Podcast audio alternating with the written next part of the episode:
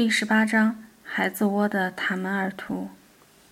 在塔门尔图原野上，地势舒展，微微起伏。我们的驻扎地附近只有一个使用过很多年的石头大羊圈。三家人，应该是四家人才对，因为爷爷家刚分家嘛。的羊便混在一起放牧，加在一起，光大羊就有一千五百多只呢。卡西帕说。爷爷家和他的大儿子家的羊最多，共一千多只大羊，怪不得要分家。努尔兰家爷爷家之前分出去的孙房也不少，三百多只大羊，就我家羊最少，只有一百多只大羊，再加上一千多只大大小小的羊羔，每到傍晚时分，赶羊归圈的场面真是无比壮阔。羊群浩浩荡荡停满了一大片倾斜的空地，几家人全部出动，小孩子们也跟着跑前跑后，大呼小叫地帮着助威。羊圈入口处，司马狐狸和堂兄努尔兰不停地踢开硬要跟着自己的宝宝冲进来的大羊，还要时不时揪住一只欲要趁乱跃出旁边石栏低矮处，想冲进大羊群里寻找妈妈的小羊。忙得不可开交。羊圈四面有好几处豁口，这些豁口到了第二天早上，全都作为门，向四面八方疏散羊群。但入圈的时候却只能有一个入口，以方便分开大小羊。每一处豁口都守着一个持长棍的人，防止已经入圈的小羊逃窜出来。等小羊完全入圈后，再用木头、石头。破轮胎之类的物实把那些豁口牢牢堵住，小孩子们则想办法把领着自己的羊羔突破重围的大羊赶回队伍里，再强迫他们从司马狐狸和努尔兰两人身边经过。孩子们虽然人小个矮，但聚成一堆也颇为声势浩大，一大群呼呼啦啦的来来去去，又喊又叫，震慑个把羊还是没问题的。开始。大家也给我分配了一处聚房，但是真不幸，我往哪儿一站，羊群就立刻试着往哪儿突围，连羊都能看出我是业余的。于是大家又分配给我另外的重要任务，就是带孩子，带那几个最小的奶孩儿。劳动时刻，所有的母亲也投入了战斗，没空打发他们。我牵着两个，抱着一个，站得远远的，看着大家紧张的忙活。一边不时大声招呼赶羊的小孩小心一点，不要乱跑，不要摔跤。哎，真操心。牵着的孩子都两岁左右，呆头呆脑的流着鼻涕，怀中的女婴顶多一岁光景，柔弱而漂亮，被交到陌生人怀里却一点也不哭闹，安安静静的凝视着我。小羊全部入栏之后，还要再数一遍羊。大家先把大羊聚集起来，然后赶着他们排成队，从司马狐狸和努尔兰两人间通过。两人嘴唇蠕动，全神贯注，孩子们也站在一旁，纷纷默数，一个比一个紧张认真。等最后几只羊完全通过后，孩子们争着报自己的数字，能和大人的数字对上的那一个，就默默的得意。然而一连数了两遍，大家议论了几句，都安静了下来。一个个站在暮色里一动不动，过了很久都没人回家。后来，一个个干脆就地坐下，继续长久的静默，直到太阳完全落山，天色很暗了，仍然没人起身回家。是在等待着什么吗？连负责晚饭的主妇们也一动不动站在那儿，一声不吭。偶尔有一两只羊阿丘阿丘地咳嗽着，咳得跟人一样。看到大家肃静的样子，我想可能又丢羊了。这时，男人们起身，又把大羊聚往一处数了一遍。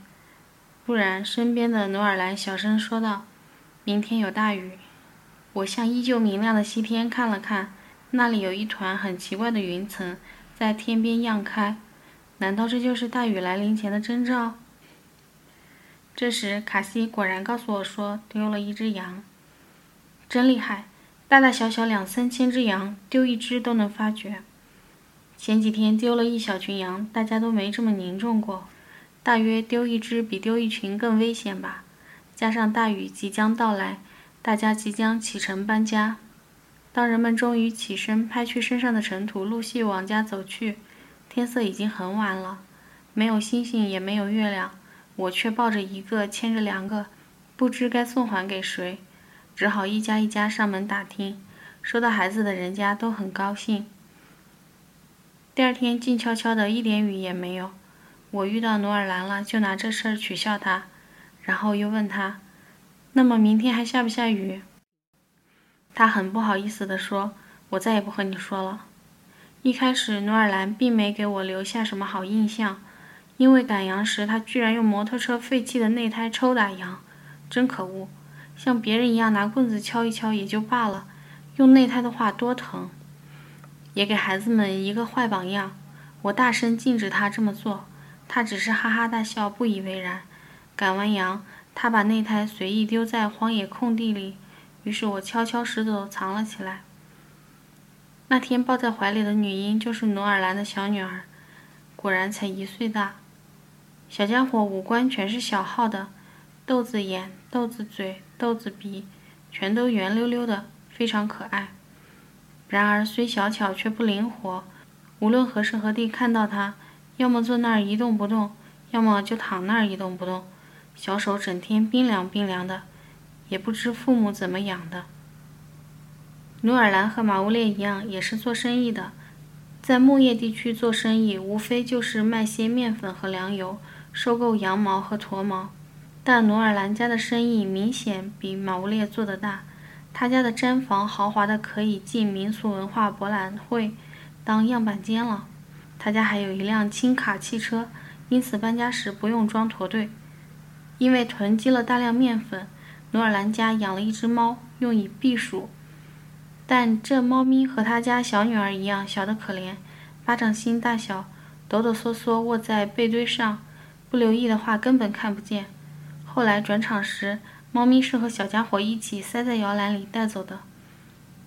诺兰教育孩子持铁血政策，一点也没耐心。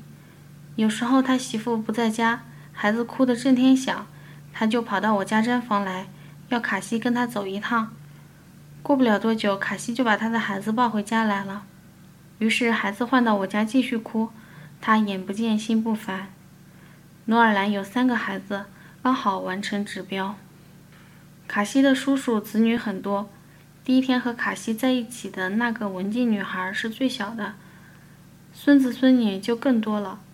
加上这几天脱衣，亲戚家也来了不少小客人，于是白天里毡房前后到处都跑着小孩，年龄相差不了一两岁、两三岁，性别通通不清不楚，模样也很近似，长相通通偏向自己的奶奶，卡西的婶子。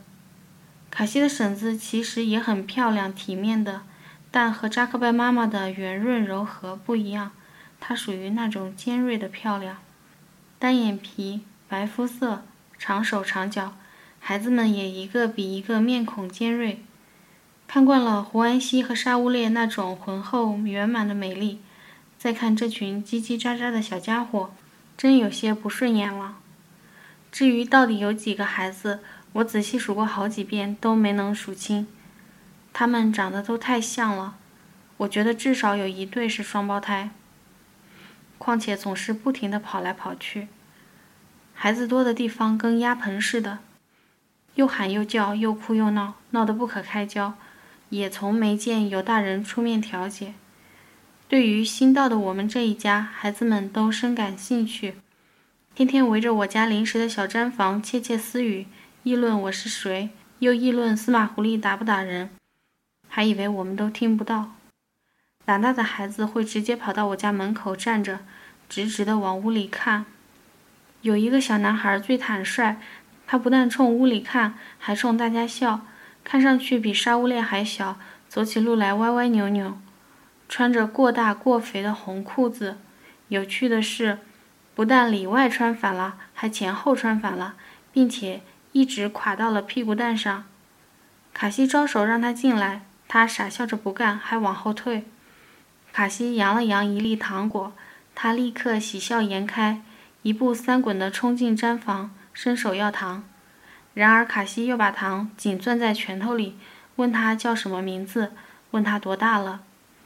等逐一得到了回答，这才给他吃。卡西是喜爱孩子的，司马狐狸却大大咧咧，跟我一样，总是搞不清谁是谁。我问二姐沙勒马罕的小女孩叫什么名字，迅速答曰：“沙乌列。”我很吃惊，说：“怎么和阿勒玛罕姐姐的女儿一个名字？”她连忙哦哦地纠正：“不是，这个是阿银，是阿依蒂旦。”又解释道：“样子差不多嘛。”哪里差不多，简直差远了！真是的，亏还是舅舅呢。阿姨地蛋在所有的孩子中最小了，不满周岁，得借助学步车才能四处活动。不愧有个开店的爸爸。牧人的孩子，谁能用得上学步车啊？但戈壁滩又不是大广场，地面上又是石头又是坑的，因此小家伙不停地翻车。孩子们一听到小阿银的哭声，就争先恐后跑去帮着把车扶起，大人则哈哈大笑。后来，大人们干脆把学步车用绳子拴在空地间的一块大石头上，于是小家伙的活动范围只有以石头为中心。以两米长的绳子为半径的圆圈那么大，恰好不远处有一只刚出生的小羊羔，也被拴了起来。两个小家伙都看到了对方，想努力的靠近，但各自的绳子都太短了，那情景真凄惨。一个大孩子很坏，手持一截红毛线，站在一米外逗引小阿银去取，还不时冲他挤眉弄眼的吐舌头。可怜的小阿银。伸手够了又够，哭了又哭，他一定委屈的想：我的世界太小了。最大的两个孩子负责照顾最小的三个孩子，而中间的那几个不大不小的家伙，则完全是自由之身，每天最主要的任务就是想法子打发时间。于是，两个大孩子背着、抱着、牵着三个小不点儿，跟着几个闲孩子到处跑，辛苦却无怨无尤。几只小羊羔刚出生没几天。养在房前房后，还没有加入羊羔群里，也是孩子们的伙伴。大家非要给羊戴帽子，那个帽子之前戴在一个破鼻子小家伙头上，但羊誓死不从。于是大家有的按着羊背，有的抱着羊头，有的把帽子死死扣在羊脑袋上，还有一个在附近野地上到处转着圈乱跑，想捡一截破绳子。后来有人贡献出自己的鞋带，大家大喜，用鞋带把帽子紧紧绑在了羊头上。戴好帽子，大家一松手，小羊撒腿就跑，边跑边用力地晃脑袋，想把头顶上那个怪东西晃掉。大家一起追着羊跑，大呼小叫，让人觉得普天之下再没有比这个更了不得的事了。而此间一直下着雨，大家淋着雨做这件事。又可见这件事对大家来说多么重要。突然想到，努尔兰说准了，真下雨了。那几个大毡房平日里都烧柴禾，只有我家仍然烧牛粪。在去荒野拾牛粪时，就无论如何也坦然不起来了，总觉得有人在远处深深地看你。于是每次我都走得很远很远，一直走到地势起伏之处，摆脱了毡房群的视野后，才开始拾捡。但孩子们却怎么也摆脱不掉，一直顽强地尾随在后。不过在他们面前倒没啥可害羞的，况且大家还会帮着我一起捡，显得热心又开心。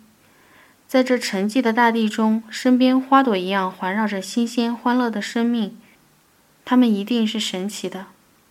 我忍不住问其中一个较大的孩子：“明天还会下雨吗？”他向西方看了看，说：“不知道。”